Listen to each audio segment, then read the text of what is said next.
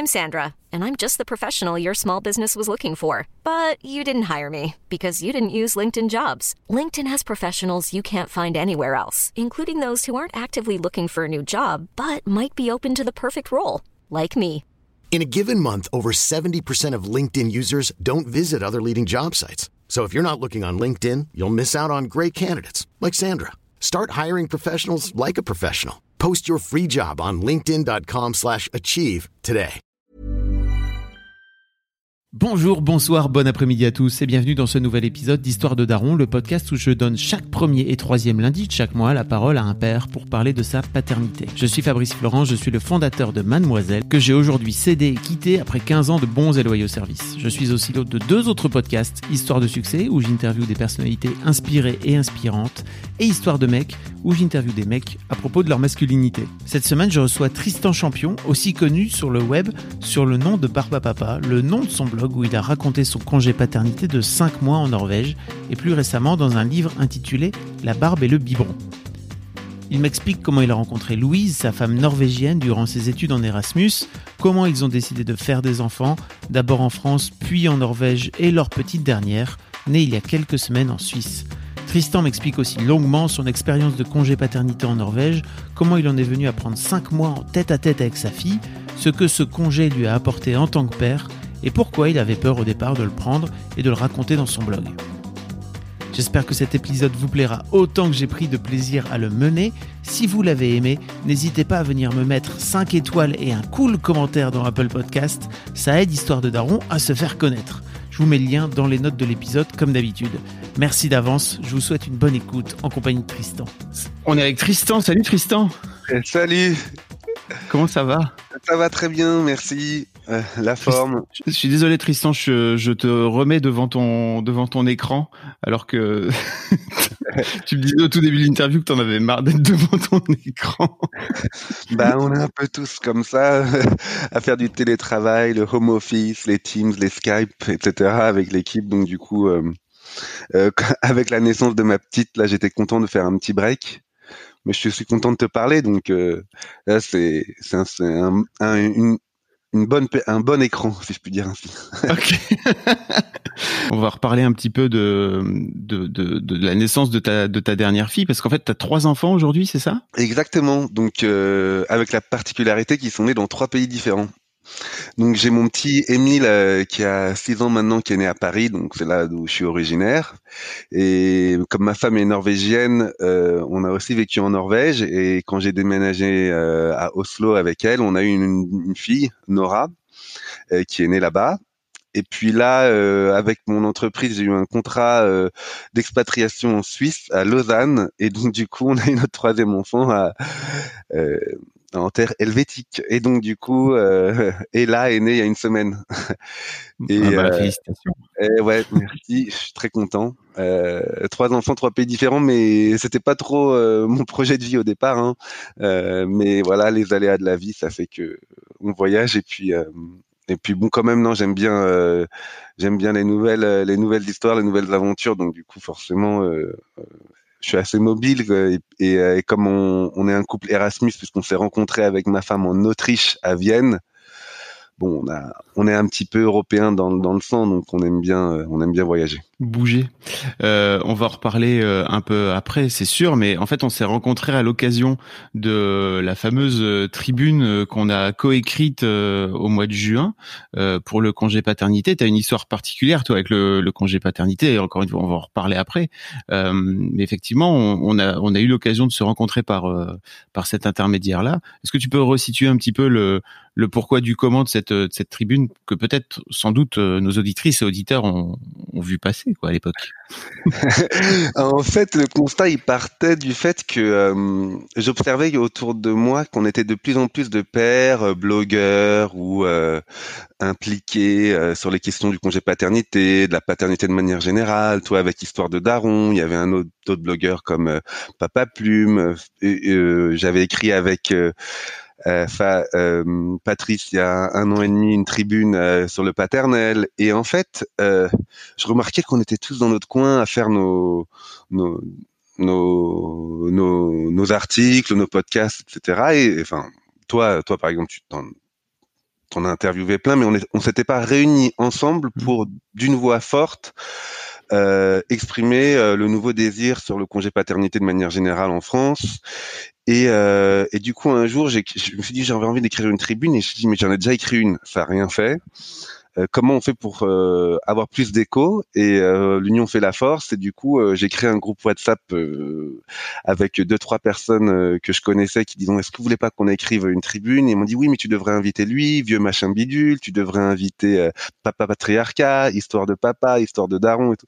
Et petit à petit on s'est retrouvé à 10 sur ce groupe WhatsApp et, euh, et, on a fait trois quatre meetings ensemble pour écrire une tribune. Euh, on, on, a réussi à trouver un point commun parce qu'on est tous des horizons hyper différents, des convictions politiques un peu différentes, euh, des expériences différentes. Donc euh, forcément, euh, trouver un dénominateur commun à dix personnes, c'est pas toujours facile. Mais l'allongement du congé paternité, ça nous a bien unis. Et euh, en deux semaines, on a écrit cette petite euh, tribune. Et puis avec les réseaux collectifs qu'on avait tous, euh, on avait pu avoir un grand écho de cette tribune sur plein de médias. Et ça, c'était franchement, c'était super. Ouais, on a fini par par avoir un comment dire une session avec Adrien Taquet. Enfin, c'était plutôt cool. Hein. Oui, oui, parce qu'il y a eu les politiques, il y a eu euh, les associations, parents et féministes, qui ont aussi vachement soutenu ce qu'on a fait. Puis, euh, euh, ce qui était un peu unique, c'était que c'était des paroles de père sur un sujet de la parentalité dominé quand même par les femmes. Même le congé paternité aujourd'hui est un sujet qui est très très très présent dans les réseaux féminins et pas forcément dans les blogs de pères, mais de plus en plus quand même. Et donc, euh, il y a eu quand même un effet boule de neige qui fait que je pense que l'attente était déjà là. Macron en avait déjà parlé il y a longtemps, mais le fait qu'on ait fait cette tribune-là, qu'elle ait eu un large écho, il y a eu un petit effet domino qui a fait que le gouvernement s'est dit ouais, faut peut-être quand même qu'on accélère maintenant parce que euh, il y a une voix qui se porte officiellement. Et euh, on dira jamais assez que les réseaux sociaux, c'est le nouveau canal révolutionnaire en fait. C'est très bizarre, mais, mais c'est vraiment par là que ça passe maintenant. Euh, et c'est à coup de partage, de like, de que qu'on arrive même à toucher des gouvernements. Et ça, c'est moi, c'était quand même quelque chose que j'ai appris, enfin, que j'ignorais. C'est vraiment, euh, c'est pas que du virtuel en fait. C'est dingue. Et c'est grâce à ça qu'on a contribué modestement, mais quand même contribuer à, l'élaboration de cette loi. Ouais. Ah, c'est cool. Et comme tu le disais, je pense que c'était la première fois qu'une bande de pères prenait euh, la parole sur un truc qui, quand même, bah, de base, euh, nous concerne tous, mais où effectivement, historiquement, c'est plutôt les, les mères et les femmes qui prennent la parole sur le congé maternité, ce qui est quand même ouf, quoi. On n'est pas euh, les meilleurs en fait pour parler de ça. Je pense qu'il y a beaucoup de de choses qu'on raconte pas sur euh, comment on vit, le côté un peu plus émotionnel, le côté un peu plus fragile. En fait, je pense pas que c'est que parce que il y a le mythe euh, de la masculinité qui est forte, etc. Je pense aussi que ça n'intéresse pas beaucoup les, les, hommes, en fait, d'entendre d'autres hommes parler de leur fragilité, de leurs moments difficiles de vie. Je pense que c'est pas quelque chose que je, on a envie d'écouter comme ça spontanément.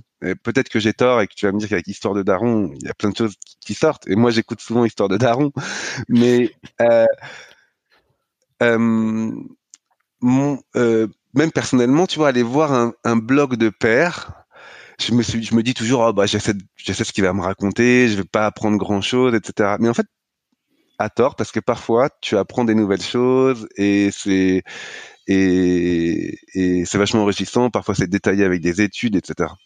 Je suis en train d'écrire euh, sur mon blog euh, Es-tu un instadad? Comment reconnais-tu tu comment devenir un instadad? Comment mettre en scène ta vie pour pour la montrer? Euh, Parce que je vois que parfois tu peux euh, tu peux aller très loin en touchant les, les, les, followers, etc., en, mettant un peu en scène ta vie, tes moments de réussite, les moments difficiles avec tes enfants. Et, euh, et ça va être un article sympa, ça. On va reparler un peu de ton blog, mais c'est vrai qu'en fait, il y a un truc euh, que je trouve euh, moi particulier, c'est que les mecs ont tendance à croire que en fait, si tu vis un truc, tu vis un truc tout seul, tu vois.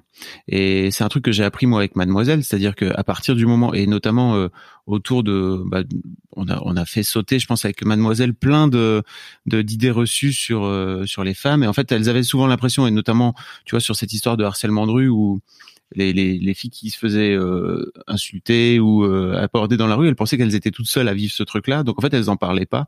Et je pense que l'une des raisons pour lesquelles euh, euh ça a bien marché sur Mademoiselle, c'est qu'en sortant dans la rue, dans, dans, dans, le magazine et en disant, en fait, moi je vis ça, et en fait, on se rend compte qu'on est plusieurs à vivre ça en en parlant au final, on vit tous ça. Euh, ça finit par euh, libérer la parole sur un sujet. Et je pense que les mecs euh, ont vachement du retard là-dessus. Et c'est ce que j'espère faire moi euh, avec Histoire de Daron notamment, c'est de libérer la parole. Et c'est ce que tu fais un peu aussi. On, va, on en reparlera avec ton blog, etc. C'est de libérer la parole sur des sujets, de venir dire tout simplement les trucs qui, que tu vis et qui sont pas forcément évidents à, à, à partager, et qui permettent de, de se rendre compte qu'en fait les trucs qu'on vit qui sont un peu compliqués sont beaucoup plus universels qu'on pourrait le penser, quoi. non, c'est clair. Et, euh, et surtout les difficultés de, vie de jeune père qui sont ultra universelles, ça c'est sûr. Ce que je trouve moi délicat, c'est le vivre d'un côté, le raconter, euh, c'est une autre chose parce que forcément tu le romances, tu le tu, tu, tu fais une, tu, tu parles d'un moment donné, euh, tu, tu, le mets un peu en scène, donc du coup il y a, y a, y a l'authenticité à garder. Je trouve que parfois c'est un peu difficile de garder cette authenticité quand tu racontes ton histoire. Euh, moi c'est ce que j'ai essayé de faire euh, avec mon blog, avec le livre aussi, mais j'ai forcément j'ai un peu romancé parce que euh, parce qu'il faut aussi euh, toucher, il faut aussi parfois faire rire, faire un peu provoquer des émotions, etc. Et tout, non, tout n'est pas si intéressant dans la vie de jeune père. Donc, tu dois un peu euh, euh saucissonner ta vie et, et, et vraiment l'exercice qui est de d'identifier ces moments dont universels qui est la naissance, euh, devenir être seul avec son enfant pendant plusieurs heures, plusieurs jours, euh, en l'occurrence moi plusieurs mois. Euh, il y a, y, a, des moments comme ça universels qu'il faut savoir capturer et raconter. Et je pense que c'est un peu le rôle des blogueurs aujourd'hui, c'est de, de, de raconter ces moments-là. Euh, bon, on, on, va reparler de, de, ta, de ta vie de blogueur, d'auteur, etc. un peu plus tard. Euh, mais avant ça, j'aimerais bien savoir qu'est-ce qui fait que tu que tu as voulu devenir papa Ah bah moi j'ai une famille, on est on est quatre enfants. Euh, j'ai un grand frère euh, qui est adopté, qui est indien. Euh, mes parents ont vécu en Inde pendant deux ans et sont revenus dans les années 70 avec mon grand frère. Après, j'ai deux sœurs qui sont nées en 76, 77 et moi, je suis né en 84. Et le donc, petit dernier. petit dernier d'une grande famille de quatre. Et ça, c'est un modèle qui m'a qui m'a toujours plu, donc j'avais un peu envie de le reproduire, et donc euh, c'est quand même ça qui, qui m'a donné envie de faire des enfants. Et comme ma femme aussi, elles, sont trois, on a toujours euh, eu envie de faire des de faire des enfants. C'était vraiment euh, quelque chose de juste la reproduction familiale. et et puis la perspective avec une femme aussi étrangère norvégienne. d'avoir des enfants un peu binationaux, être avoir des enfants dits Erasmus, ça c'est parce que la nouvelle génération, on dit qu'ils sont plus d'un million d'enfants Erasmus maintenant, et donc la métro, ils font partie de ça parce que on s'est rencontrés pendant nos études. Et ça, c'était vraiment euh, euh, aussi une sorte de découverte. Euh, et, euh, et, avoir des enfants à 3-4 ans qui parlent déjà deux langues, c'est magnifique. Enfin, moi, j'ai jamais vu ça. Là, je le vois avec mes enfants. C'est c'est une chance qu'ils ont. Et donc euh, j'étais super content de rentrer dans cette euh, vie de la paternité pour euh, pour pouvoir transmettre ce que j'avais aussi reçu. Ok, c'est marrant cette histoire de d'enfant Erasmus parce que pour moi je trouve que c'est vraiment le, le, meilleur truc qu'on ait pu trouver pour régler les problèmes de conflits européens si tu veux. on va on va foutre des jeunes ensemble. Euh, ils vont se découvrir, ils vont euh, ils vont baiser, ils vont éventuellement. Euh... non mais tu vois, ils vont éventuellement se marier, ils vont faire des enfants ensemble. Bah écoute, c'est encore la meilleure façon de de rapprocher les peuples en fait. Hein, tu vois, il n'y a pas vraiment de meilleur truc. Ah c'est clair. Et puis on, mais mais, mais c'est quand même un vaste bordel parce que en plus nous on a commencé notre relation en allemand parce qu'on était en Autriche, à Vienne, et donc fallait parler allemand. Euh, Louise, elle parlait pas français à cette époque-là, moi je parlais pas norvégien. après, peut-être à la relation à distance où elle, elle était en Norvège et moi j'ai revenu en France, donc c'est la relation par Skype, etc. C'était compliqué, donc fallait que quelqu'un fasse un sacrifice. À un moment donné, faut quand même quitter son pays pour se voir. Hein. Donc elle a commencé, elle est venue un an en France, elle a parlé, euh, elle a appris le français et moi, euh, je commençais un petit peu à apprendre le norvégien, mais on parlait pas mal en anglais du fait qu'il y avait des gens autour de nous qui parlaient ni allemand, qui ne parlaient pas allemand. Et après un an, elle a vraiment, euh, elle a commencé à travailler en France. Elle a été prof d'allemand en France, justement, dans un lycée dans le 18e arrondissement à Paris. Donc, être norvégienne dans un lycée euh, dans le 18e arrondissement de Paris, euh, en mode prof d'allemand, c'est rigolo comme histoire. euh, et euh, après, euh, après cinq ans, voilà, de toute façon, les Norvégiens, les Norvégiennes, enfin les Scandinaves de manière générale et les langues, c'est un peu énervant parce qu'ils sont super forts. Mmh. Et donc on a on a continué après euh, en norvégien parce que quand on a déménagé là-bas, j'ai dû apprendre le norvégien. Donc c'est aussi ça euh, Erasmus, c'est c'est un bordel linguistique dans une famille où tu commences ta phrase en français, au milieu c'est norvégien, ça finit un peu en allemand. et, en fait, c'est ouf parce que de ce fait-là, enfin, ah si, de ce fait-là, toi, toi, tu parles sa langue maternelle aujourd'hui, c'est ça? Bah ouais, mais t'imagines que quand tu vis en Norvège pendant 5 ans, que tes enfants ils vont à l'école en Norvège, qu'ils parlent le norvégien, pour moi, avoir des enfants, c'est transmettre et c'est comprendre et écouter. Donc, je pouvais pas concevoir le fait que mon fils parle une langue que moi je maîtrise pas. C'était impossible à concevoir. Donc, j'ai fait des cours intensifs de norvégien tout de suite. Euh, j'ai dit au boulot quand je travaillais euh, en Norvège, euh, on parle tous en norvégien à 100%, même si je vais galérer au début. Je, vais, je me suis vraiment fait un peu violence parce que j'avais cette motivation de, de, pouvoir échanger avec mes enfants et de pas me retrouver à des tablés dans un dîner de Noël norvégien où tout le monde parle norvégien et moi je suis là à, à, manger euh, de la nourriture norvégienne, hein, pas terrible d'ailleurs, euh, et rien comprendre de la conversation. Ou pire du pire, je sais pas si tu as vécu beaucoup ça, ou quand tout le monde parle en anglais parce que toi tu parles pas la langue, donc tout le monde parle en anglais parce que tu parles pas norvégien, mais toi t'as pas forcément envie de participer à cette discussion autour euh, euh, de la chasse aux baleines dans l'extrême nord de la Norvège. J'ai aucune opinion sur la baleine en Norvège, donc donc euh, je voulais quand, tout le monde change de langue pour toi, ça te force un peu à devoir donner une opinion sur un sujet dont t'as pas forcément envie. Et ça, je suis content de pas avoir vécu ça, vivre ça trop. Et donc du coup, voilà, le norvégien dans la poche, même si là euh, faut, faut continuer la pratique parce qu'on est revenu en français depuis qu'on a déménagé en Suisse. Ouais, j'imagine. Mais ouais, c'est ça, c'est ce que je me disais, c'est que tu as quand même fait cet effort-là de, de te mettre au norvégien, alors qu'il y a des couples euh, comme ça binationaux qui n'apprennent jamais la langue maternelle de l'autre et qui finissent par parler anglais, qui est un peu le, le truc de base, quoi. Et c'est ouf de, enfin, à chaque fois que j'y pense, je me dis, mais c'est ouf ces couples qui ne parlent la langue maternelle ni l'un ni l'autre. Et donc au final, ils ils sont sur une langue étrangère. Euh, je sais pas à quel point aussi ça altère, tu vois, les conversations que tu peux avoir avec l'autre quand tu forcément tu t'adresses dans une dans une langue qui est pas la tienne. T'as pas forcément toutes les nuances que tu peux avoir toi dans ta langue maternelle, quoi. Ah oui, au départ, c'est très limité d'ailleurs. euh, euh, bon, de toute, de toute, façon, au départ, comme on s'est rencontrés en Erasmus, on n'avait pas beaucoup besoin de parler. Hein. On dansait, on buvait, puis C'est Sébastien Marx. Je sais pas si tu connais Sébastien Marx, qui est euh, un humoriste. J'avais eu, j'avais eu dans l'histoire de Daron, et lui il raconte sur scène. Il a une phrase géniale, je trouve, c'est qu'il dit, en fait, c'est terrible parce que quand il est arrivé en France, il parlait pas bien français, et il dit, en fait, la première fois que tu couches avec une fille française, tu couches avec euh, euh, le vocabulaire d'un enfant de 6 ans, en fait, tu vois, et donc t'es juste capable de dire tomate, tomate. je trouve ça vraiment marrant. C'est exactement ça.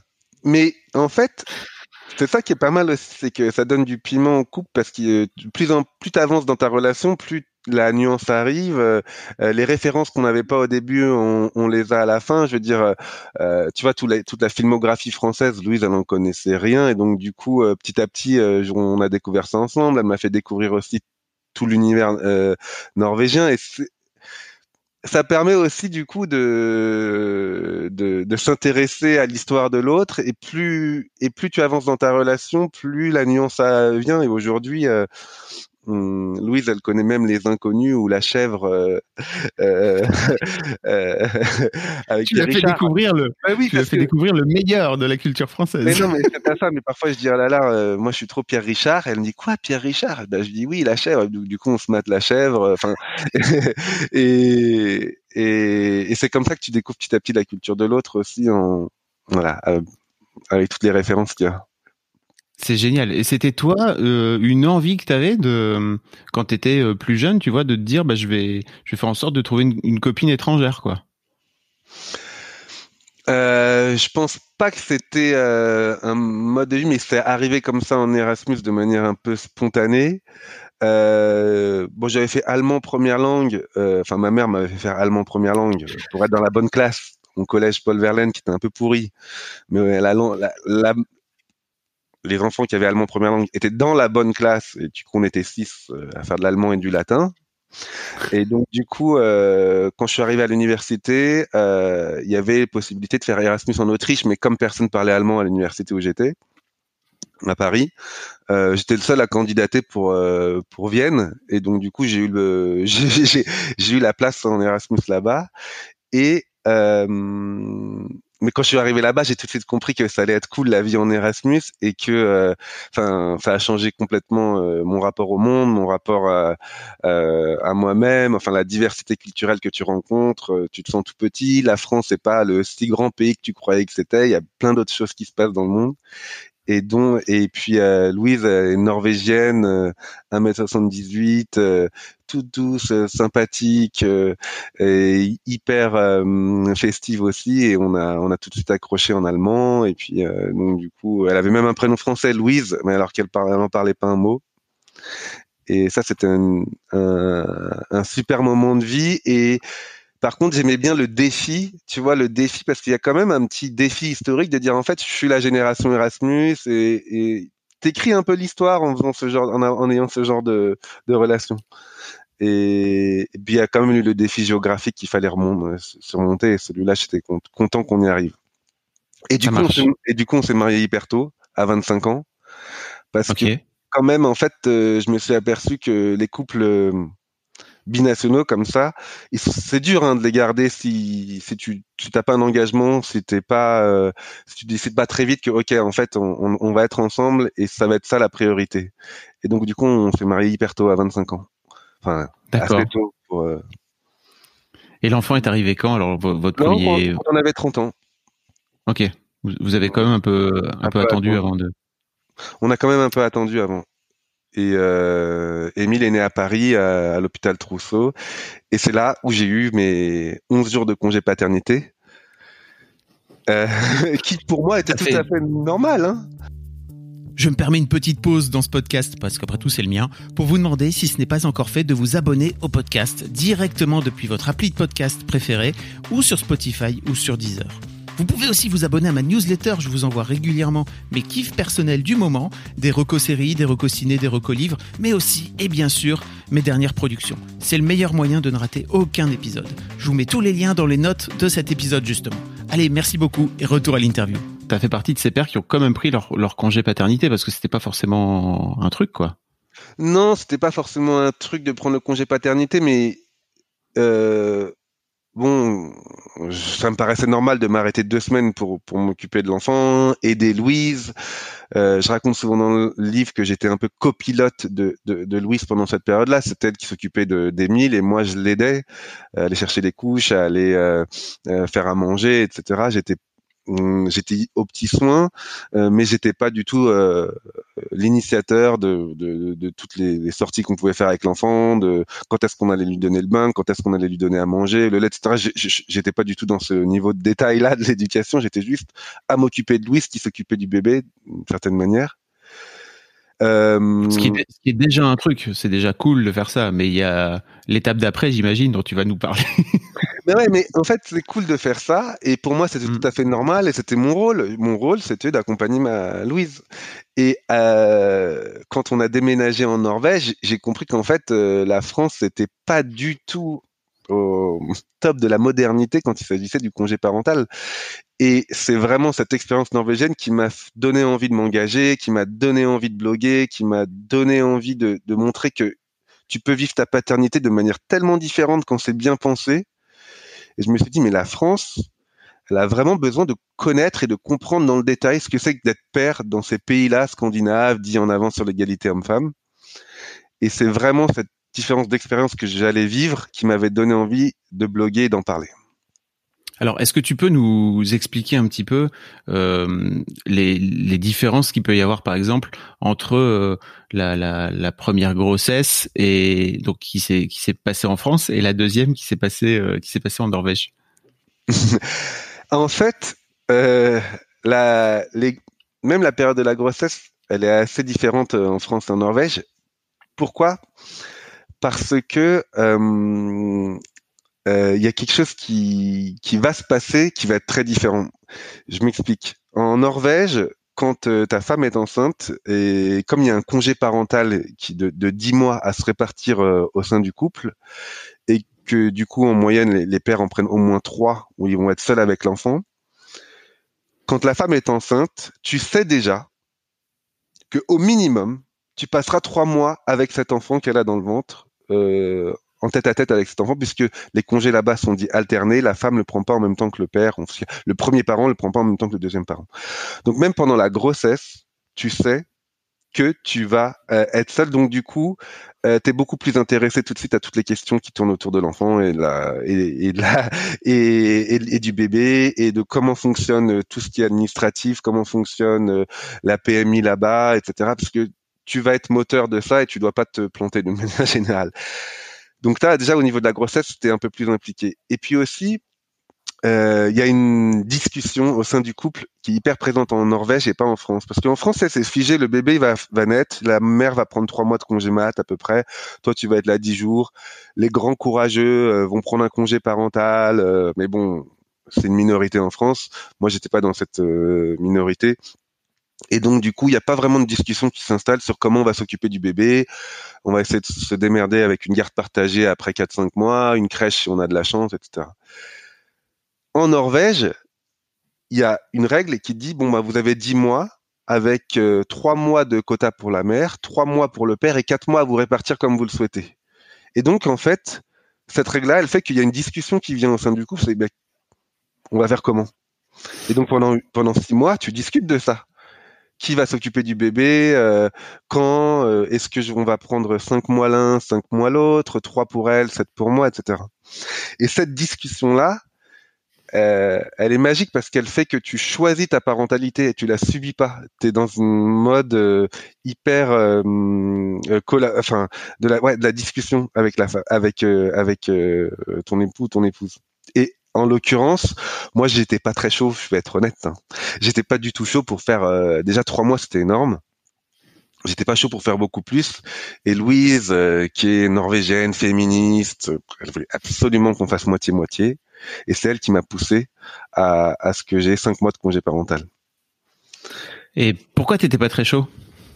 Avec le recul Ben, c'était pas déjà un, c'était pas du tout dans dans mes codes et dans les dans mes codes en fait. Moi, j'étais euh, en France, on fait pas ça, donc je voyais pas trop l'intérêt. J'avoue que il y avait aussi le fait que euh, se retrouver seul avec un enfant pendant cinq mois, je pensais que ça allait être vraiment ennuyant, euh, pas dire chiant. Je, je voyais pas trop euh, avec le si peu d'interaction qu'il y avait avec l'enfant à cet âge-là. Tu me dirais, euh, sois seul avec ton enfant quand il a 5 ans pendant 3 mois. Je fais cool, mais quand elle a 4 mois, 5 mois, qu'est-ce que je vais faire de mes journées? Il y a des gens qu'on peut payer qui savent très bien faire ce métier-là. Je m'étais, je me disais juste ça, quoi. Et puis, euh, l'autre truc, c'est le boulot, c'est que au même moment où Louise est enceinte, euh, ça concorde avec un moment où ma boss s'en va. Et du coup, j'ai une opportunité de carrière qui se dessine devant moi. Et du coup, moi, je voulais postuler au poste de directeur marketing. Et en même temps, je dois aller voir ma boss pour lui dire ah bah mais je veux aussi prendre cinq mois de congé paternité euh, avec la naissance de ma fille. Et là, ça me stressait complètement à euh, cette idée de, de, de, de potentiellement euh, rater une promotion au boulot. Que je commençais à me dire mais est-ce que c'est ce que je dois faire, pas faire, etc. Donc du coup j'ai commencé à, un peu vouloir me voilà euh, me euh, défausser un peu de, ouais me défiler, voilà je voulais me défiler un petit peu mais lui il a dit non non non non non il y a le boulot c'est sympa mais en Norvège moitié moitié à Paris c'est moi qui ai tout fait on est à Oslo, c'est mes règles qui valent, et maintenant tu t'adaptes. et donc du coup, j'ai, je me suis adapté. Est-ce que on dirait comme tu le racontes que tu l'as que tu l'as un peu subi, tu l'as un peu subi sur le moment cette euh, ce, système, c'est ça en tant que Français? Je l'ai subi, mais j'ai clairement subi parce que moi, si tu m'avais demandé à moi, j'aurais pris les deux mois et demi, trois mois qu'on m'avait donné, pas plus. Euh, mais j'ai tout de suite et vite vite pris ça comme un défi un défi un peu en mode performance et ah ouais euh, est-ce que Tristan est capable de t'occuper seul d'un enfant pendant cinq mois? Il y a quand même le côté euh, un peu euh, on revient à des à un modèle un peu traditionnel masculin de la performance la victoire je mmh. vais y arriver et tout d'un coup j'ai eu un moment un, un, déclic en disant non seulement je vais je vais les faire ces cinq mois mais je vais les faire de telle manière que quand ma fille va quitter, euh, va me quitter pour euh, trouver une crèche ou une place euh, en garde partagée ou nounou, ce qu'on trouvera, eh ben, elle sera épanouie, peut-être qu'elle saura déjà marcher, je vais l'avoir vachement stimulée avec plein d'activités, et donc je suis rentré comme ça dans un mode complètement mais irrationnel de non seulement je vais m'en occuper de ma fille, mais en plus ça va être la meilleure. et, et, je suis rentré dans un délire un petit peu de performance et je vais le montrer à la France aussi à travers un blog que non que t'es père et que tu peux aussi que ça existe ce système-là et qu'on peut aussi être aussi crédible que des femmes pour s'occuper des enfants. C'est aussi parce que parfois quand t'es père et qu'on parle de congé paternité, tu as quand même beaucoup euh, ok de mères féministes qui sont vachement pour, mais tu as aussi tout un pendant féminin qui dit que vous ne serez jamais aussi capable que nous de vous en occuper. Si on a l'aide, c'est pour une raison. Euh, chacun son rôle. Il y a aussi un grand mouvement un peu traditionnel euh, en France, mais dans le monde, hein, sur euh, comment on s'occupe d'un enfant. Et moi, j'avais envie de, de montrer qu'on en était capable. Donc c'est trop drôle que t'aies vraiment mis ce truc en mode, euh, bah c'est finalement très masculin quoi. Tu vois tout l'aspect de compète et de dire, bah, elle, elle apprend, elle saura lire. Quand ah mais moi, euh, fallait qu'elle sache jouer aux échecs un an et demi, quoi. et, euh, j'étais en mode compétition absolue. Euh, parce que aussi, euh, ce qui était génial et que je raconte dans le bouquin un peu, c'est que la Norvège te permet de t'épanouir pendant cette période en tant que père et tu as accès à plein d'activités que qui, qui n'existent pas en France quand tu es jeune père à Oslo. Et en gros, chaque jour, tu as une activité qui peut être proposée. Donc, ça peut être du papa et bébé swimming, du papa et bébé yoga, ça peut être aller dans un musée en poussette, ça peut être aller dans une crèche ouverte pour faire partager à ton enfant d'autres moments de vie. Et en fait, il y a tellement de choses qui te sont possibles que moi, comme je voulais montrer que tu peux être père et le faire, bah, j'ai tout fait, quoi. J'ai vraiment tout fait. Je suis même allé dans une chorale. Moi, je suis pas du tout catho, mais je suis allé dans une chorale euh, dans des églises protestantes norvégiennes où les prêtres euh, font apprendre à, chanter à des enfants de 4 mois, 5 mois. Bon, en fait, c'est horrible hein, comme, moment, mais c'est l'idée d'aller voir des gens, d'être dans un lieu public où tu t'amuses à, à rencontrer d'autres parents et à faire chanter des enfants. Enfin, normalement, c'est plutôt des parents qui chantent. Mais moi, je connais je parle bien norvégien, mais je connaissais pas non plus les toutes les comptines norvégiennes. Oui. Et donc du coup, je suis même allé faire des chorales euh, euh, pour enfants en norvégien euh, dans des temples protestants à Oslo. Even on a budget, quality is non-negotiable. That's why Quince is the place to score high-end essentials at 50 to 80% less than similar brands. Get your hands on buttery soft cashmere sweaters from just 60 bucks, Italian leather jackets, and so much more. And the best part about Quince, they exclusively partner with factories committed to safe, ethical, and responsible manufacturing. Elevate your style without the elevated price tag with Quince. Go to quince.com slash upgrade for free shipping and 365-day returns. Hiring for your small business? If you're not looking for professionals on LinkedIn, you're looking in the wrong place. That's like looking for your car keys in a fish tank. LinkedIn helps you hire professionals you can't find anywhere else, even those who aren't actively searching for a new job but might be open to the perfect role. In a given month, over 70% of LinkedIn users don't even visit other leading job sites. So start looking in the right place. With LinkedIn, you can hire professionals like a professional. Post your free job on linkedin.com slash achieve today. Waouh. Mais en fait, c'est ouf à quel point d'une décision euh, qui est en fait euh, arbitraire, c'est-à-dire, euh, ok, la société décide que tu vas être obligé de faire trois mois de congé paternité minimum. derrière, la société se met en branle pour faire en sorte que, bah, que, que de, de t'accompagner, quoi, tout simplement. C'est assez ouf. Hein. Mais c'est en ça où, où pour moi ils sont avancés. C'est-à-dire qu'en fait, et c'est un peu le sens de ont- la. Ils ils ont pas le choix aussi quelque part, tu vois. C'est-à-dire qu'il y a un moment donné où je pense que si on faisait pareil en France, il y aurait une demande et donc euh, en fait euh, la, la demande créerait l'offre, tu vois. Tu crois pas? Tu veux dire que euh, ils ont les, les, les pères n'ont pas le choix, ils doivent le faire, donc du coup. Voilà. Ah oui, oui, oui, je suis tout à fait d'accord. Et en fait, c'est ça qui manque à la France, c'est qu'il n'y a pas d'offre de moment à, à partager un congé paternité entre mecs ou euh, avec des activités qui pour parents euh, pour bien vivre son, son congé. Euh, mais euh, ouais. Attends. T'allais rebondir sur un truc. Ouais, ouais, mais du coup, tu me l'as fait perdre, mais c'est pas grave. Pardon. Tu disais c'est ça qui était ouf, c'est qu'ils sont ils sont vraiment en avance par rapport à nous. oui, en fait, ça, qui- et, et ça, et ça rejoint ce que tu dis, c'est qu'en fait, une loi pour l'égalité homme-femme, une loi pour le congé paternité, c'est pas un nombre de jours, un nombre de mois, un nombre de semaines. Est-ce que c'est payé à 50%, 100% Est-ce que c'est obligatoire, facultatif? C'est pas ça une, une loi de société qui fait changer une société. Une loi moderne, féministe ou humaniste, ou en tout cas égalitaire, c'est une, une loi et comment tu accompagnes les parents pendant ce moment-là?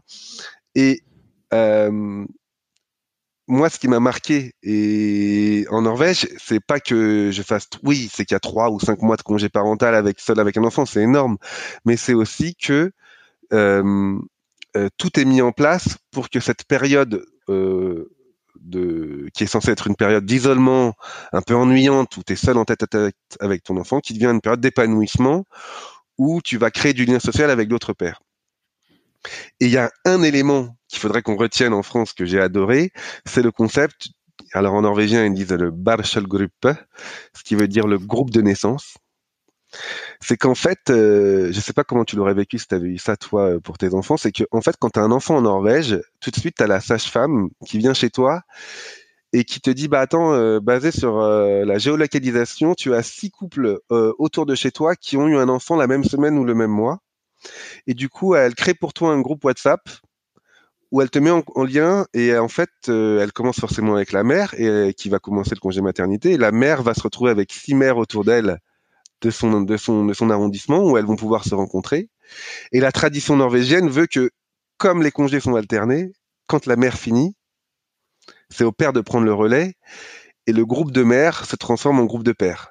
Et donc du coup toi tu, tu vois les pères de ton de ton de ton tu, continues avec euh, les pères de ton arrondissement. Je sais pas si tu Si si si, si je vois bien. Et donc Bah, du sur coup, ton blog d'ailleurs, il y a, il y a des Ouais. photos euh, où vous êtes euh, entre darons, c'est ça, c'est trop marrant, avec vos poussettes, enfin vos landaux. Alors moi, je t'avoue que j'ai pas suivi le truc norvégien parce que du coup, ce que j'ai fait, c'est que je suis allé sur Facebook et j'ai, il y a un groupe qui s'appelle les groupes français à Oslo. Et j'ai dit euh, à tous les pères, Eh, les gars, vous avez pas votre congé paternité en ce moment? Moi, je suis seul avec ma fille. Et là, euh, j'ai eu plein de pères français qui m'ont écrit. Et, du coup, on s'est constitué un groupe des mousquetaires euh, euh, à Oslo avec nos enfants et, c'est comme ça que j'ai passé euh, quatre mois de congé avec ma fille, avec d'autres pères. Et ça, c'était cool. Ok. Donc ouais, tu disais justement que t'avais avais envie, enfin t'as créé à cette occasion-là ton blog qui donnera ensuite euh, un bouquin que t'as sorti euh, en début en début d'année dernière, euh, enfin en début de cette année parce que oh non, ce sera l'année dernière quand je le diffuserai. Mais bref, vous l'avez récemment, vous l'avez, t'as sorti un bouquin. Qu'est-ce que ça t'a apporté en fait de de créer ce blog à l'époque? Ça m'a apporté de mettre des noms, des émotions, des concepts sur des expériences de vie. Euh, en fait, ça m'a fait réfléchir sur ce que je vivais de différent entre la France et la Norvège pendant mon, congé paternité norvégien. Le concept de euh, l'alternance. Je me dis ah mais en fait euh, écrire, ça m'a fait comprendre que ce qui change la donne en termes d'égalité homme-femme, c'est vraiment le fait que je me retrouve seul avec mon enfant. Et c'est le matérialiser, l'écrire, le conceptualiser, le réfléchir qui me l'a fait vraiment comprendre. Et c'est pour ça que, en fait, euh, moi, mon militantisme il n'était pas tant sur l'allongement du congé paternité, il était plutôt sur le fait de dire bah faisons un congé paternité plus long, mais mettez-le après le congé maternité, ce serait plus intelligent, ça changerait beaucoup plus la société. Euh, ça m'a fait aussi ouais donc du coup euh, m'intéresser aussi statistiquement, euh, faire euh, donner envie d'aller creuser en termes de, d'études, de, recherches sociologiques sur pourquoi la Norvège a mis ça en place, depuis quand, d'où ça, quand est-ce que ça a commencé ce mouvement des pères qui, qui, qui s'occupent de leurs enfants. Et en fait, ça m'a fait tout, tout simplement m'enrichir même intellectuellement sur euh, l'égalité homme-femme en Norvège et dans Scandinavie. Et par exemple, J'en parle un peu. Euh, il y a un grand mouvement qui est né dans les années 70-80 en, en, Scandinavie qui s'appelle les papas velours. Les papas velours, c'est les premiers pères officiels en Europe qui ont réclamé le droit de s'occuper de leurs enfants autant que les mères, qui avaient une manière de réfléchir qui est qui pourrait être euh, aujourd'hui va encore valable, qui est de dire bah finalement, ok, les mères sont discriminées sur le marché du travail parce qu'elles sont éloignées à cause des, des, congés maternité, mais nous on est discriminés, on est discriminés euh, dans la sphère domestique et familiale parce que euh, on doit bosser, on peut même pas s'arrêter pour s'occuper de nos enfants alors qu'on en a envie. Et c'est papa dit velours, velours c'est le tissu un peu euh, androgyne qui va aussi bien aux hommes qu'aux femmes, c'est un beau et puis qui dit mmh. papa doux, etc.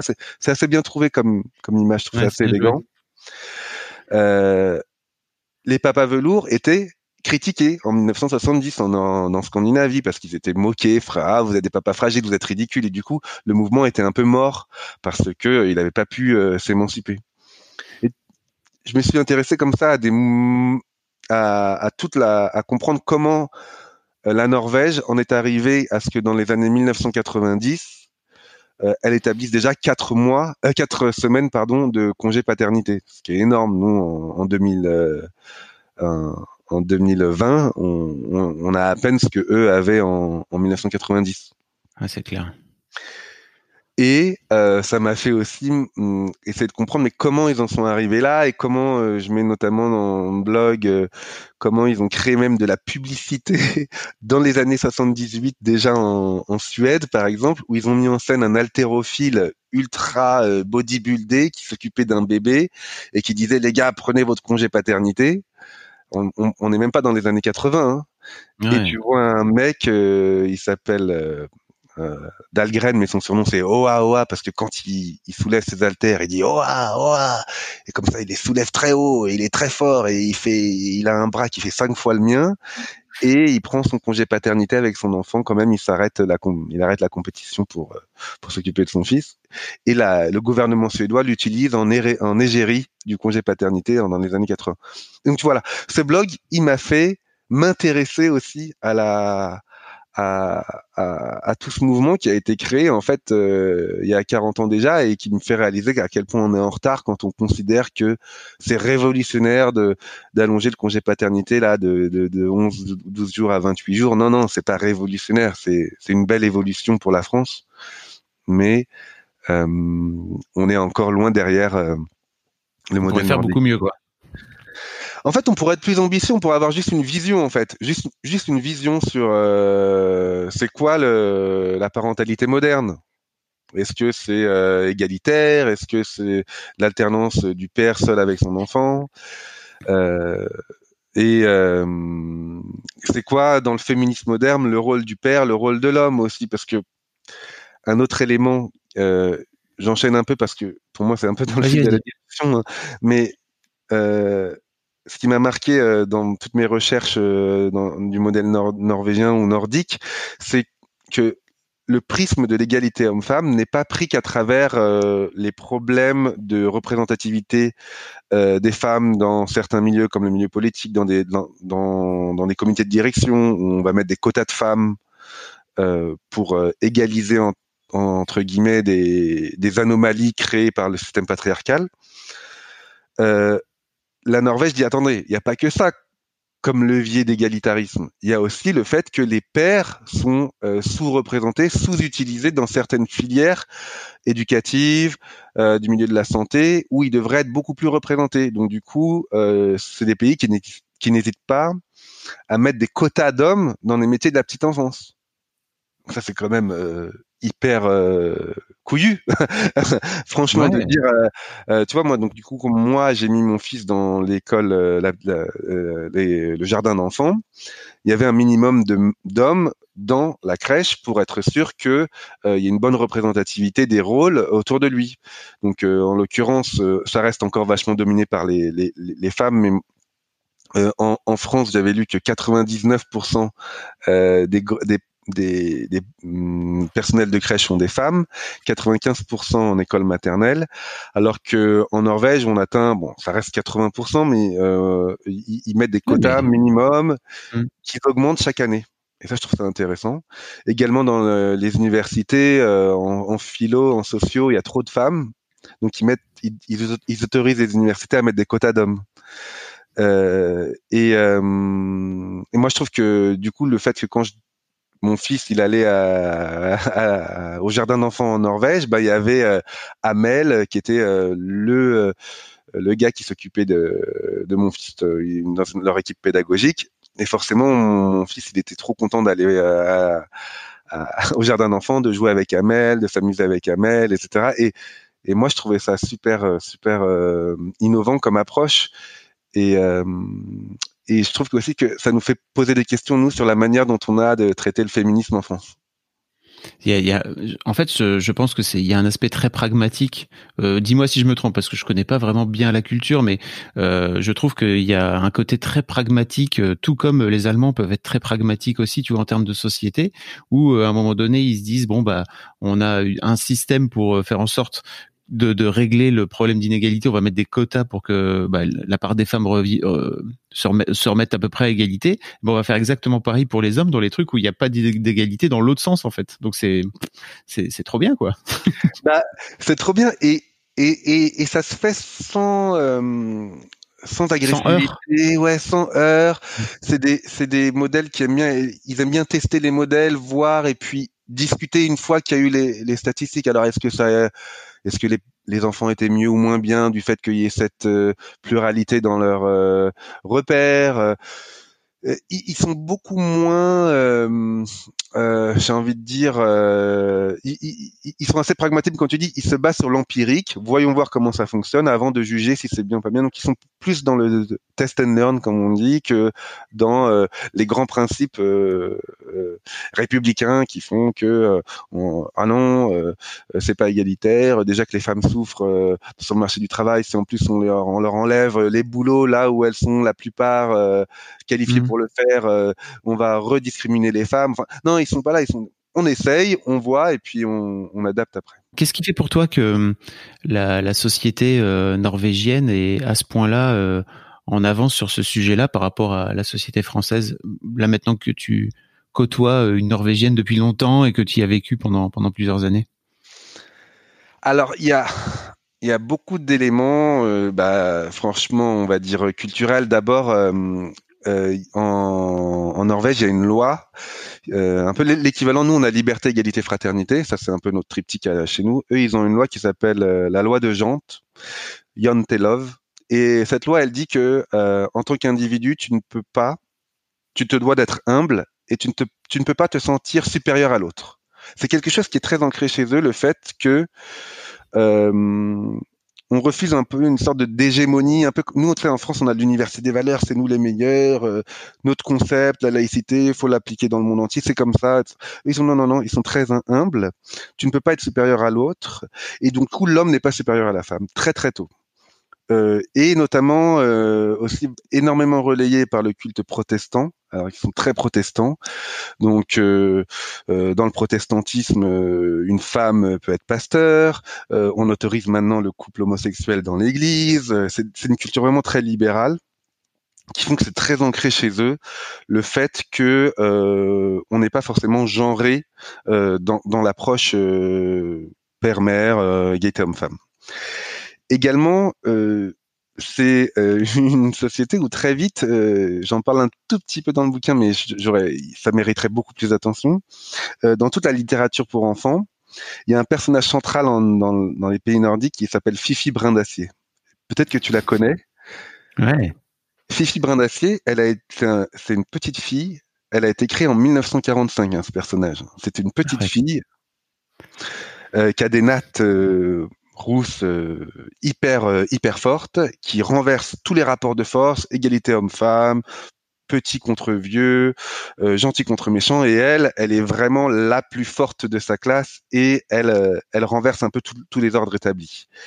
Et en fait, moi, ma femme, elle m'explique, elle a grandi avec elle comme repère. Et même les hommes, les petits enfants, ils ont grandi avec Fifi Brindacier en repère de petite femme euh, un peu moderne, petite fille qui n'hésite pas à, renverser l'ordre établi, comme je disais. Et donc, du coup, euh, c'est ancré chez eux que euh, la femme, elle euh, n'a pas vocation à être à la maison, elle n'a pas vocation à euh, s'occuper des enfants. C'est un, ça, ça, va être discuté au sein du couple. Et là où je trouve ils sont très forts, c'est qu'ils sont pas dans le jugement. C'est-à-dire que si une femme veut rester huit mois à la maison et faire que son mari euh, euh, ne s'occupe pas de l'enfant, il le, comme je te dis, comme voilà, tu as le droit de faire ton choix de vie, je le respecte. Euh, c'est pas parce que tu fais ça que tu n'es pas égalitaire, que tu n'es pas féministe ou quoi que ce soit. Et, et ça, je trouve assez assez intéressant. Ok. Je sais pas si ça répondait un peu à tes questions, mais je pense que tu vois, il y a le truc un peu culturel ouais. euh, qui est hyper un, important. Et puis qui fait aussi aujourd'hui, je trouve que euh, euh, être père responsable aujourd'hui en Norvège, clairement, c'est prendre un congé paternité, un long congé paternité, parce que moi, je l'ai senti quand j'ai quand j'ai tergiversé, tu sais. J'étais là, non, je sais pas, etc. Au boulot, les, les, les femmes disent quoi? Attends, mais tu vas pas prendre ton congé paternité, mais, t'es pas un vrai mec. Comment ça, je suis pas un vrai mec? Euh, Attends, il y a le boulot. Tu... Si t'es pas responsable vis-à-vis -vis de tes enfants, t'es pas un homme viril de 2020, quoi. C'est clair et net. En fait, c'est c'est clair comme de l'eau de roche pour eux. Ça ne se débat même pas, en fait.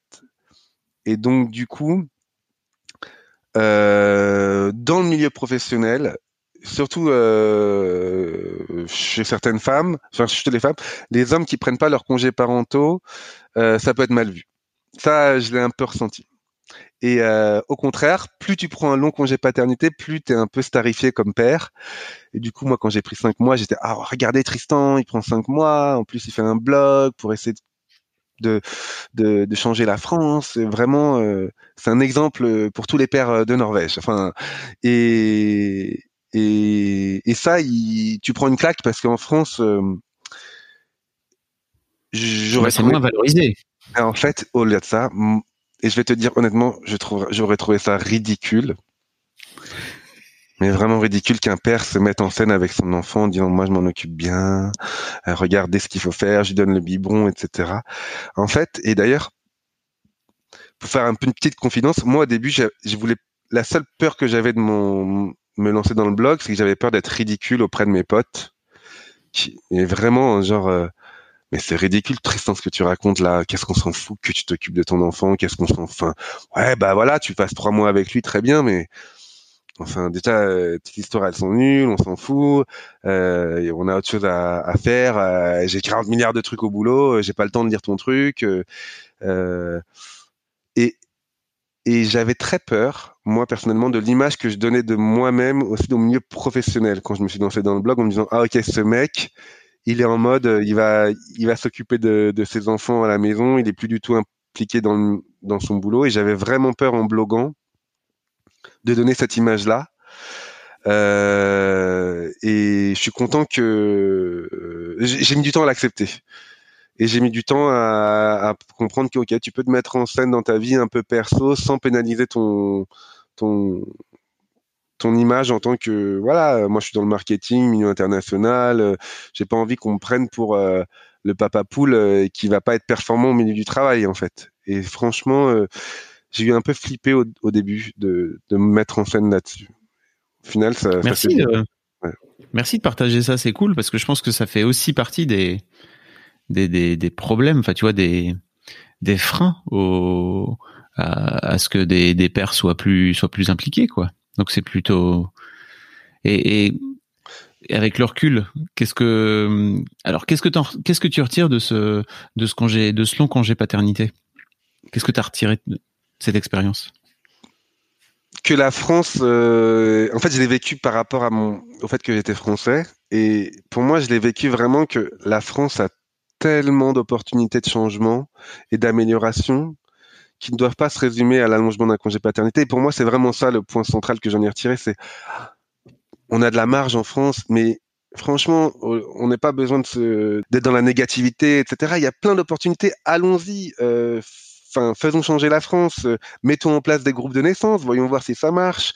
Euh, mettons en place des groupes de, papa et bébé yoga. Voyons voir si ça marche. Des papas et bébés nageurs. Voyons voir si ça marche.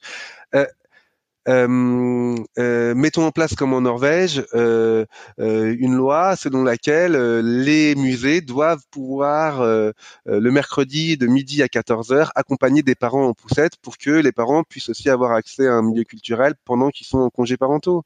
mettons en place des structures où, comme la journée du papa en Norvège, T'arrives, tu reçois une invitation. Bonjour, vous êtes père. Euh, on fait réunir tous les pères du quartier dans la petite crèche euh, de Gruner-Loca à côté de chez vous. Venez, euh, vous avez des sandwichs et un café gratuit.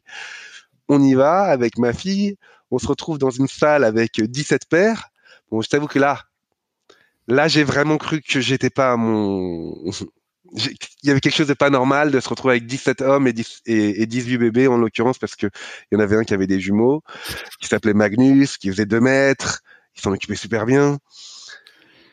Là, j'étais un peu mal à l'aise en me disant, ils vont trop loin dans le délire de on se réunit tous et on fait comme si on était des mères un peu. Parce que spontanément, j'aurais pas fait ça peut-être euh, en tant que père, d'avoir 17 pères, et puis de quoi on va parler? On va parler bébé et couche. Et ouais, on a parlé bébé et couche. Euh, est-ce qu'on parle foot? Non. On parle politique? Non. On parle motricité de l'enfant, quoi. Et ce genre d'initiative, euh, c'est ça dont la France a besoin pour faire changer les mentalités. Euh, et, et vraiment, moi, c'est ce que je retiens de mon congé paternité en Norvège, c'est que il en faut peu. Il y a quand même un, un peu de logistique à avoir, mais il en faut peu pour changer un... les rapports hommes-femmes, euh, ouais, la culture. Et euh, il y a des modèles qui marchent, inspirons-nous-en. Et toi, à titre perso, en tant que père, pour le coup, bah, est-ce que ça, tu vois ce que je veux dire? Est-ce que ça a changé ton ton rapport à, à, ta, à ta, fille euh, de, de, passer cinq mois en tête à tête avec elle? Est-ce qu'elle a, est-ce qu'elle a fini par euh, savoir marcher? Est-ce que tu as, ah, atteint ton objectif? Elle a marché à 10 mois. Elle a été super rapide, donc forcément j'étais fier. euh, elle a, on a tissé beaucoup de liens forcément parce que quand ma fille avait des contrariétés, qu'elle se blessait un petit peu, directement elle allait me voir. Elle allait pas forcément voir Louise, ce qui était jamais le cas avec le premier, qui allait toujours voir sa mère quand il avait une contrariété. Enfin, c'est ce que j'observe dans 95% des couples euh, en. France et dans le monde. Hein. Et là, comme elle avait vécu avec moi cinq mois, c'était pas le réflexe. Et, euh, et du coup, ouais, on a tissé quand même des liens assez forts. Aussi avec le l'aîné Émile, parce que du coup, comme j'étais à la maison pendant longtemps, je pouvais aussi m'en occuper de lui de plus. Donc du coup, je me suis aussi rapproché de l'aîné. Mais elle, euh, c'est clair que c'est papa va lire une histoire le soir, euh, papa, euh, c'est papa qui doit venir me coucher, etc. Elle est vachement papa, papa, et aussi parce que forcément, je me suis vachement attaché à elle. Il y avait un peu une prolongation de moi-même là-dedans, et j'étais ben, je suis hyper euh, hyper euh, ouais dans l'affect avec elle et aux petits soins j'aime bien le moment du bain. Enfin tu vois j'aime bien leur donner le bain. Il y a des, il y a certaines routines comme ça qu'on a gardées que j'avais pas eu avec euh, Émile. Donc du coup le bain l'histoire changer les couches c'est toujours pour moi. Et et ça ça m'a fait juste réfléchir sur le fait que être papa c'est c'est quand même on peut dire ce qu'on veut, c'est quand même finalement du temps. En fait, tu peux être un bon père et travailler beaucoup pour faire nourrir ta famille, il n'y a pas de souci, c'est ton modèle, c'est ton modèle, il n'y a pas de souci. Mais ce que je veux dire, c'est que la base de l'éducation, c'est le temps et, la qualité du temps. Et du coup, la Norvège, elle, m'a fait réaliser ça. Ce qui est peut-être un petit peu stupide de le dire, mais voilà, euh, donner du temps et lâcher les téléphones pendant que tu es dans ce temps-là. Et pas forcément te prendre en selfie avec ton enfant et le mettre sur les réseaux sociaux pour dire ah regardez comment je suis un super père. Non non non, juste euh, être un bon père euh, avec du temps, c'est cool. Et, j'ai adoré voilà cet enseignement-là norvégien. Qui fait aussi que on m'a fait réaliser aussi que euh, oui, c'est moi et mon enfant, mais à travers moi et mon enfant, c'est toute une société de pères qui sont dans ce délire-là de s'occuper des enfants et qui déculpabilisent les pères qui aiment rentrer dans cette éducation proche avec leur enfant et qui ringardisent indirectement ceux qui ne le font pas. Et euh, qui se laisse pousser la barbe, hein, parce que quand même, les gars, les Norvégiens, bon, ils font quand même tous 1m84, ils sont des gros barbus. Et c'est pour ça que j'ai donné aussi le, nom de blog de Barba Papa, parce que bon, c'est des papas un peu poules euh, qui, donnent des petites sucreries à leurs enfants, parce que les pères, les pères, ils font souvent ça pour euh, pour se rendre utile. C'est le le sympa du couple. Hein. la mère, elle dit d'aller se coucher, le père, il donne le bonbon en cachette. On la connaît l'histoire. et c'est un peu ça qu'ils font mais euh, ils sont à la fois très virils et très féminins. Et, et, je trouve que ça casse un peu les, les, les clichés. D'où le titre de ton bouquin d'ailleurs, hein. La barbe et le biberon, ça marche bien. Tu trouves? Ouais, je trouve, ouais. Parce que j'étais pas trop à l'aise, moi. C'est la maison d'édition qui m'a dit ça. Moi, je voulais l'appeler soit les papas velours, comme je te disais, soit euh, Génération Barbe à Papa. Mais, ça veut euh, rien dire. Tu vois, les papas velours, tu sais pas, tu, si tu sais pas ce que c'est. Mm. Ouais, ben, t'as peut-être travaillé dans le milieu, donc tu sais. Donc euh, barbe, et biberon, ouais, c'est clair, c'est euh, c'est euh, c'est la ouais la virilité. Bah, la barbe, ouais, c'est ça. La barbe, il y a pas plus viril que la barbe, quoi, tu vois. Donc on sait on sait tout de suite que c'est euh, euh, dédié au genre masculin, quoi, tu vois, a priori. Exactement. Et puis il y a l'allitération barbe et biberon, et puis il y a le lien avec barbe à papa. Non, c'était cool. Non, franchement, ils ont fait un bon boulot. Et et, euh, et je suis content, ouais, parce que du coup, euh, tu vois, même rien que hier, je reçois un, un quand tu dis qu'est-ce que j'en ai tiré, non seulement j'en ai tiré pour moi, mais en fait, je vois quand même que euh, tu laisses un peu des traces autour de toi, dans ton cercle proche et son, mais des, gens qui te connaissent pas et qui t'écrivent. toi, tu dois l'avoir euh, puissance 10 avec tes histoires de daron, mais hier, il y a un mec qui me dit, ah bah tu vois, je suis tombé sur ton passage des papas velours. Et euh, ça faisait longtemps que je voulais sortir un média pour les pères, parler de ça. Donc, je... et du coup, est-ce que ça te va si j'utilise le terme de papa velours pour créer un média là-dessus Mais ouais, vas-y, go. Euh, ça m'appartient pas, hein, ça appartient à tous les pères du monde. Euh, et euh, et finalement, c'est peut-être la, plus grande satisfaction. C'est pas forcément le retour de, de, des femmes qui sont super contentes de ce genre de bouquin, mais aussi des pères qui, qui remercient de voilà de de, de, de, donner un côté un peu frais, nouveau, différent euh, et, euh, et inspirant. Bah écoute, j'espère que j'espère qu'il va y avoir des, des, des, futurs pères ou des pères euh, euh qui vont écouter ton épisode et qui vont se dire ah ok ça ça vaut la peine d'aborder euh, le congé paternité qui va arriver l'année prochaine euh, de 28 jours de d'une façon un peu différente, voire même de, de prendre un congé parce que ça, ça sera toujours possible, mais de prendre un congé parental un peu plus un peu plus long en fait euh, en France suite à suite à l'écoute de ton épisode. En tout cas, c'est vraiment ce que ce que ce que j'espère hein, d'une manière générale, c'est ce que j'espère faire avec le avec le podcast. C'est plutôt cool.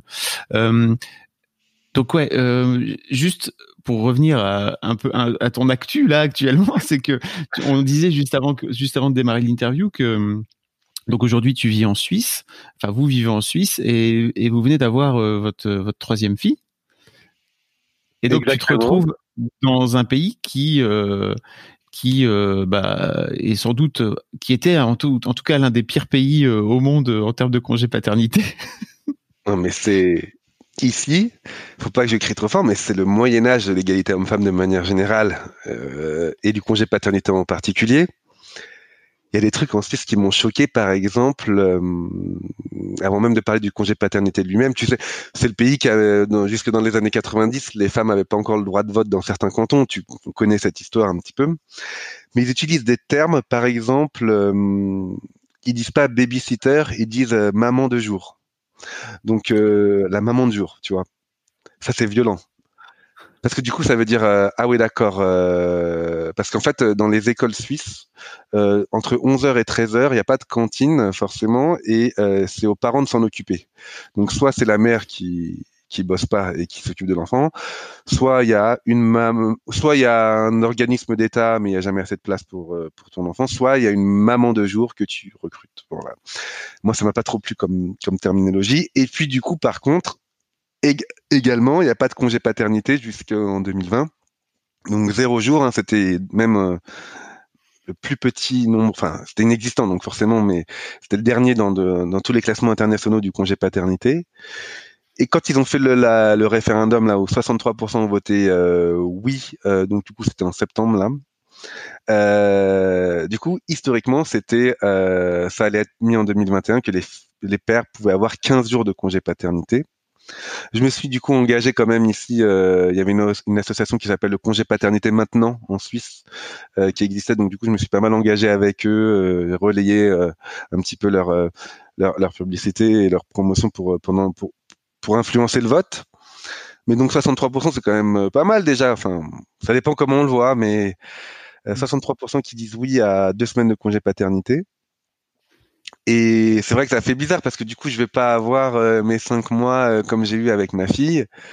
Et euh, j'ai envie de dire. Tu disais que tu, bosses quand même dans une boîte qui va te qui va te donner un mois, c'est ça? Exactement. Donc du coup, je vais pas je vais pas avoir besoin de ces deux semaines parce que moi, mon entreprise, elle me donne un mois de, de congé parental et ça, c'est hyper généreux, en tout cas hyper cool parce que petite parenthèse sur le rôle des entreprises dans ce congé parental et je trouve que c'est super bien pour une entreprise de promouvoir l'égalité.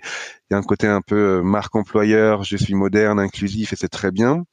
Je compense aussi le manque d'action des États, je mets pression, je fais pression sur les États, c'est très bien. Je reste persuadé que c'est pas le modèle à suivre parce que mon, moi j'habite au deuxième étage, euh, mon voisin du troisième étage, il va être papa et lui il est pas dans la boîte comme moi et il va pas avoir de congé paternité et du coup on aurait pu le vivre ensemble le truc euh, et du coup on va pas le faire. Euh, mais je remercie les entreprises de compenser quand l'État le fait pas. Et donc du coup moi je vais avoir un mois de congé parental avec ma fille. Et je peux le prendre quand je veux pendant 2021 euh, et donc du coup je me suis dit que j'allais répliquer un petit peu du modèle norvégien c'est-à-dire que j'allais le prendre quand Louise elle va trouver un boulot ou aller bosser. Et que du coup je me retrouverai seul avec elle pendant un mois plutôt que de le faire maintenant en mode euh, euh, copilote parce que je suis devenu le pilote de l'éducation de ma fille. et elle a peut-être que je le prendrais de entre son neuvième et dixième mois pour que elle puisse marcher. Euh... Lui à marcher. euh, pour faire aussi bien que ta sœur. Allez. non, non, mais là, je me suis un peu calmé là-dessus. Parce que d'ailleurs, euh, comme euh, mon fils aîné, je lui, fait, je lui ai appris les échecs à deux ans et que là, il a sept ans et qu'il il dit le pire jeu du monde, papa, c'est les échecs. J'ai compris que j'avais, j'avais un peu raté mon, mon objectif de l'avoir mis très tôt là-dedans. Tu sais, on, on, a beaucoup de choses. Pourquoi t'as fait ça? C'est parce que moi j'ai appris les échecs tôt et j'ai reproduit. Et j'ai pas j'adore les échecs je joue un peu ça tous les jours. Et je voulais jouer avec mon fils parce que je voulais que on, joue ensemble. Mais j'ai je l'ai mal fait. Je l'ai vraiment mal fait. C'est à dire que ouais, sur la contrainte. Ouais mais il connaît toutes les pièces il se débrouille bien il joue euh, il peut me faire un échec et mat. Mais mais euh, il prend aucun plaisir donc j'ai arrêté. Euh, il veut faire du foot je dis le foot mais tout le monde fait du foot. Ah bah oui mais je veux faire du foot ah bon bah, il fait du foot dans le club. Tu n'as pas euh, montré le jeu de la dame euh, sur Netflix Ah non, bah, je l'ai regardé. Non, non, non. Non, mais euh, il faudrait qu'il. Mais non, mais il regarde Netflix tout seul. à 7 ans, il a l'iPad. déjà bien, bien trop. enfin, il a d'ailleurs 6 ans, il a bientôt 7 ans. Mais ouais. donc ça me fait juste dire que là, je veux voler. Je vais vivre un congé parental à la Suisse un peu, avec un mois. Mais je trouve qu'il y a un côté, euh, être dans le moule comme ça, être dans, enfin, s'adapter au pays dans lequel tu es, je trouve que c'est aussi y a une, certaine logique. Bon, bah, le pays dans lequel je suis n'offre pas de congés parentaux, je peux même pas le prendre. Ben, bah voilà, faut s'adapter. Il y a un côté bon, on s'adapte euh, et euh, on peut pas comme ça vouloir exporter tous les modèles et vivre un autre chose qui qui se passe pas forcément dans le pays. Par exemple, là, tu vois, même un petit truc qui s'est passé à la naissance de ma fille quand euh, et là, là, il y a une semaine, quand, quand Noah est né en Norvège à Oslo, la sage-femme m'a dit ah déshabillez-vous, euh, il faut qu'elle fasse euh, du corps à corps contre vous, mettez-vous là contre elle. Et du coup, j'avais suivi les, les, indications de la sage-femme, puis ma fille c'était comme ça, euh, posée contre moi pendant une dix minutes, c'était trop bien comme moment. Puis j'ai essayé de reproduire ça là pour Ella, alors qu'en fait déjà on était sous Covid, donc j'étais j'étais il y avait le masque, donc fallait pas que je reste très longtemps. Et euh, c'était pas du tout dans, dans le flow du truc en fait. C'était pas du tout adapté. Mais je sais pas pourquoi je l'avais bien vécu. Je voulais le reproduire. Et du coup, je me, je me suis mis tout enfin tout je me suis mis torse nu. Je crois que la Sacha m'a dit mais qu'est-ce qu'il fait là, le gars? Elle était en train de téter le sein de ma mère. De, de, elle venait d'accoucher. Elle était en train de téter le sein de, de Louise. et euh, je lui dis non mais je voudrais faire un peu de corps à corps et tout. Elle était là non non, on n'a pas trop le temps parce que normalement vous êtes là qu'une demi-heure. Donc euh, non, mais donc je la prends elle crie comme elle a jamais crié, euh, genre elle était pas du tout contente, etc. Et, et c'est là, et c'est ces moments-là où tu comprends aussi. Il faut, on est, il faut pas reproduire. Voilà, ça s'était passé en Norvège, c'était magique avec euh, Nora. Euh, là, on est dans un autre monde. Euh, il n'est pas aussi euh, avant. Il y y a, Covid. Il n'y a pas cette culture-là. En Norvège, elle était, on avait, Louise avait accouché dans une baignoire. Là, elle a accouché comme de manière plus classique. Voilà, euh, il y a, faut s'adapter. Et du coup, je me, je me suis dit putain, mais du coup, je l'ai là, si, pleure pas, pleure pas. Après, elle cherchait mon sein, il y avait des poils et tout, c'était horrible. et je, je l'ai rendu en, en, en 30 secondes et à sa mère, et la sage-femme a dû se dire mais qu'est-ce qui, qu'est-ce que c'est que ce couple un peu bizarre Et euh, ce qui me fait dire, adaptons-nous euh, voilà, euh, à notre environnement plutôt que vouloir toujours exporter des choses qui, qui sont Et puis, il y, a, il y a une bonne leçon aussi derrière tout ça, c'est être père, c'est aussi pas mal lâcher prise. ah, c'est clair. Mais tu dis lâcher prise pour les hommes ou pour les femmes bah Pour tout le monde. Ouais, tu vois, tu vois, comme tu racontes euh, ton expérience avec euh, avec ton fils euh, à qui tu as appris les échecs trop tôt, mais moi c'est pareil, j'ai fait fait le même genre de truc où tu te dis tu veux à tout prix que tes enfants rentrent dans dans un moule, mais j'imagine toi comme moi, on n'a jamais eu euh, de podcast euh, quand on était jeune père où euh, on, on, nous entendait nous en train de dire "Eh oh, chill, t'inquiète, ça va bien se passer." non, c'est clair. mais non, mais les erreurs d'éducation, il y en a tellement, mais euh, forcément que euh, c'est même les, enfin, forcément qu'on on apprend, mais euh, c'est des bons moments de vie aussi. Enfin, je veux dire, on en rigole maintenant avec mon fils quand il quand il dit, euh, c'est vraiment le pire jeu au monde, papa. J'ai vraiment réfléchi. Alors, bon, alors on joue au poker, mais, mais, sans argent, mais il adore le poker. On joue euh, euh, à, à, des jeux de, je sais pas, au, au mille bornes, etc. Il adore. Il a bien réfléchi, il a fait le tour de la question et tout. Et j'ai analysé papa et vraiment, non, non, non, c'est vraiment le pire jeu au monde, le jeu que je déteste le plus.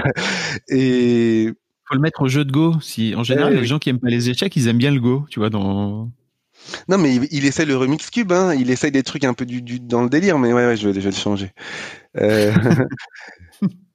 mais juste un petit truc sur le lâcher prise quand même, dont j'ai pas trop parlé, mais il y a euh, le lâcher prise. Euh, on va dire quand même que je sais pas si tu as beaucoup de femmes qui t'écoutent, euh, qu'elles ferment, qu'elles qu qu bouchent leurs oreilles, mais le lâcher prise, c'est vraiment peut-être une dimension chez les femmes qui a beaucoup à être travaillée quand on parle d'égalité homme-femme, parce que on, parle du manque d'implication des hommes, c'est il est évident. Il y a aussi beaucoup de, de femmes qui lâchent pas beaucoup prise sur euh, euh, l'éducation de l'enfant, qui ont leurs principes. Et Louise, avec le modèle norvégien, où elle a dû lâcher prise littéralement et accepter que je m'occupe de l'enfant pendant cinq mois seule, ça c'est ça a été très dur pour elle D'ailleurs, au début, elle me collait plein de post-it sur quand est-ce qu'elle mange, ce qu'il faut faire, euh, euh, et des euh, trois cuillerées de poudre pour un décilitre d'eau, etc. Enfin, tout, tout, le délire de exactement comment fallait faire, les purées à quel moment, quelle heure. Et petit à petit, elle a un peu lâché prise en disant, ok, ben en fait, c'est Tristan qui va gérer, et du coup, elle doit accepter ça. Et c'est une des quand même des grandes forces du modèle nordique, encore une fois, c'est que non seulement elle implique le père, et elle oublie aussi la mère à lâcher prise. Et euh, avec les aussi les, les, les avantages que ça crée, parce que ça va leur permettre aussi de Louise par exemple, elle a beaucoup beaucoup plus, euh, euh elle s'est beaucoup plus épanouie dans son boulot, elle a beaucoup plus vu euh, ses copines, elle a un peu lâché des enfants, et, et c'était beaucoup plus équilibré du coup. Et euh, et le lâcher prise, euh, euh, c'est le pendant du, de la charge mentale. J'en parle un peu dans le bouquin. Euh, c'est un peu comme on dit, il y a le quota d'hommes dans les métiers des petites enfances, comme un quota de femmes là où il en manque. C'est vraiment, c'est voilà.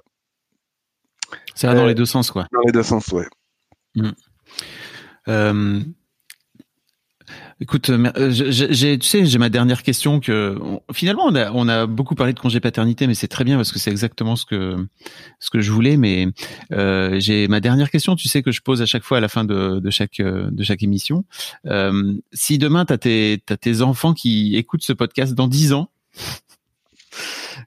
qu'est-ce que t'as envie de leur dire aujourd'hui? Et là, je te vois, tu te prends la tête. non mais Peut-être qu'Emile sera, sera, devenu champion de champion du monde d'échecs. On sait pas. Ah, j'espère pas pour lui. Non, mais euh, alors là, si ça, ça se passe, euh, non, franchement, euh, je t'offre le champagne, Fab. Il y a pas de souci. Euh, ceci dit, le, en fait, le, le champion du monde d'échecs aujourd'hui, il est norvégien. Il s'appelle Magnus Carlsen et, et, déjà à 25 ans, il battait tous les records du monde et tout. Donc, euh, en fait, au Norvège, il y à la Chessmania tout le monde veut jouer l'échec pour ressembler à ce, à ce Magnus. Et en tout cas, dans dix ans, s'ils écoutent ces podcasts, j'ai envie de leur dire, euh, j'ai fait de mon mieux. Euh, les, je pense que, euh, excusez-moi si j'étais trop insistant sur des hobbies que moi j'avais pour vous. j'ai envie de leur dire.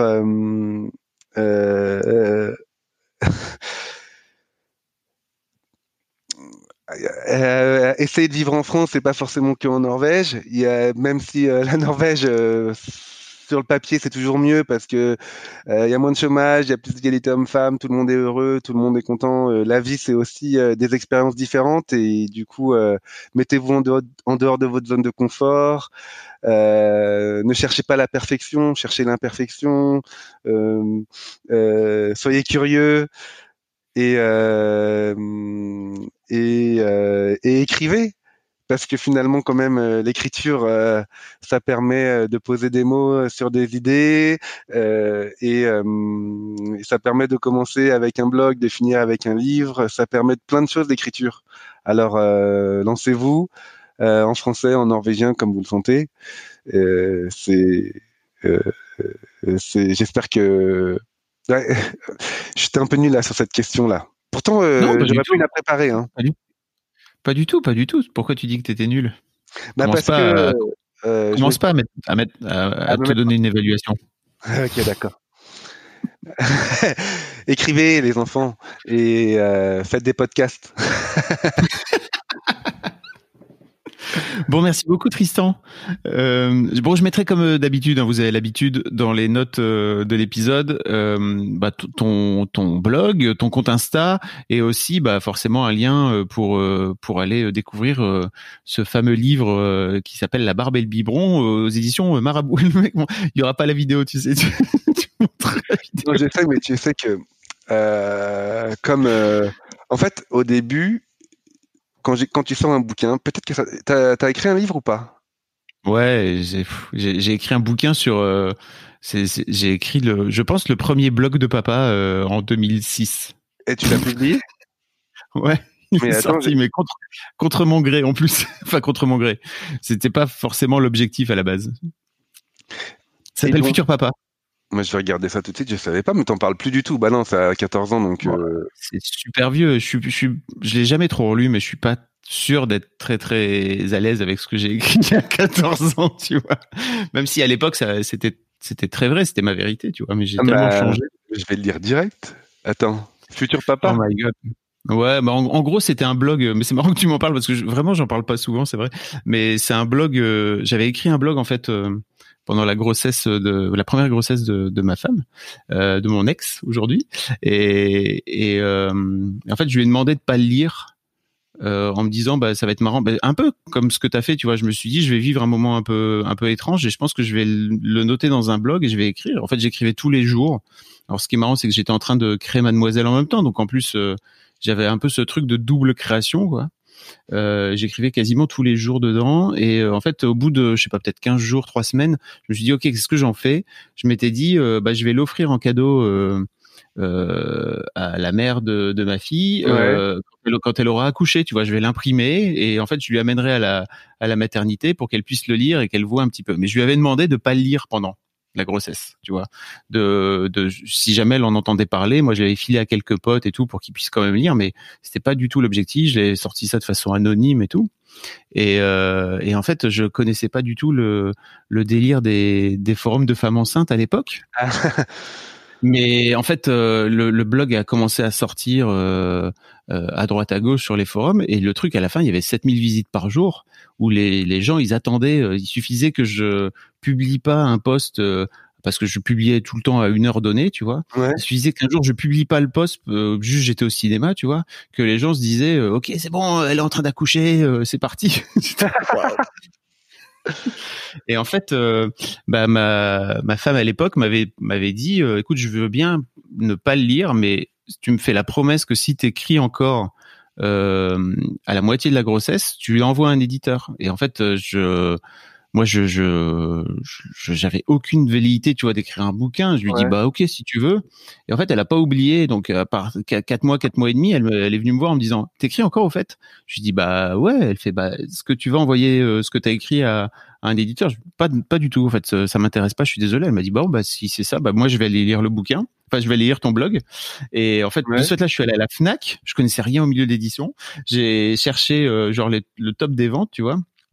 Et il y avait euh, Musso qui était en premier. Musso, c'était XO Édition. Je l'ai envoyé à la directrice littéraire de, de, de XO Édition. Et en fait, elle sortait de congé maternité. Donc, si tu veux, elle était en plein dans le truc. Ouais. Elle dit, ah, c'est génial votre truc. On n'a jamais entendu, jamais eu de parole de père, machin. Et en fait, son boss voulait pas le, voulait pas l'éditer. Donc, elle l'a envoyé à son gars qui bossait dans une autre maison d'édition. Et les mecs m'ont signé un contrat avant même que, bah, que, que, que ma fille accouche, en fait, tu vois. Donc, euh, je leur ai dit, bah, calmez-vous. euh, je vais juste, euh, Ok, je vais signer si vous voulez, mais en fait, je sais même pas comment on va finir, comment on va finir le truc parce que la grossesse c'est pas terminé. C'est énorme. Donc, euh, et c'est sorti euh, six mois plus tard, quoi. Ça, ça a super bien marché à l'époque. Vraiment, c'était, c'est marrant.